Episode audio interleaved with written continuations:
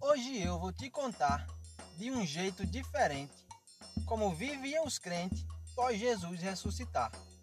Para você se concentrar na minha fala somente, use fones e se sente para poder escutar bem. Saiba tu que hoje tem Atos 1 de repente.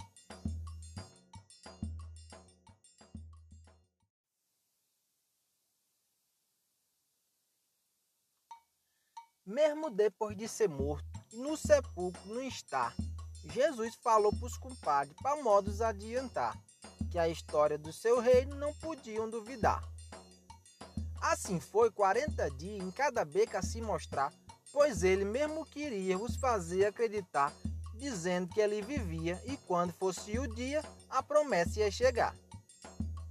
E lembrou do seu Batista lá pelas bandas do rio, Disse: Seis não se aveste, espere sem dar um pio. A vinda profetizada não demora e nem tarda, pois assim vocês nunca viu. Mais ligeiro que enterro de pobre que logo passa, espera aqui sem pantinho, sentado aqui na praça, até que ele se derrame e enchendo da sua graça.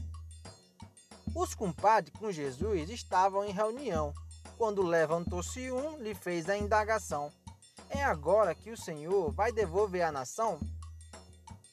Jesus foi logo cortando aquela prosa fiada da descida anunciada. Vou continuar falando.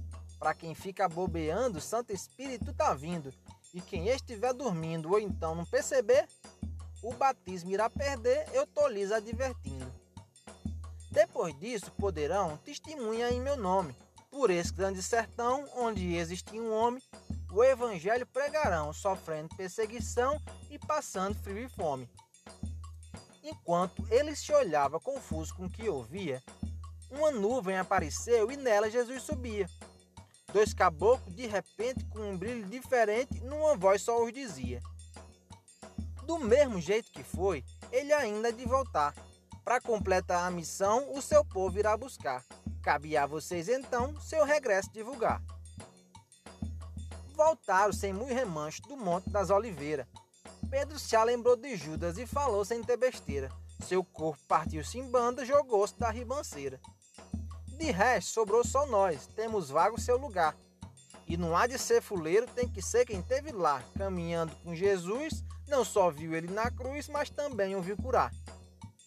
Dois nomes foram indicados, oraram, modo saber qual deviam escolher para entrar no apostolado no lugar vago deixado por causa daquela morte, então lançaram a sorte entre José e Matias, e o segundo ocuparia o lugar de Iscariote.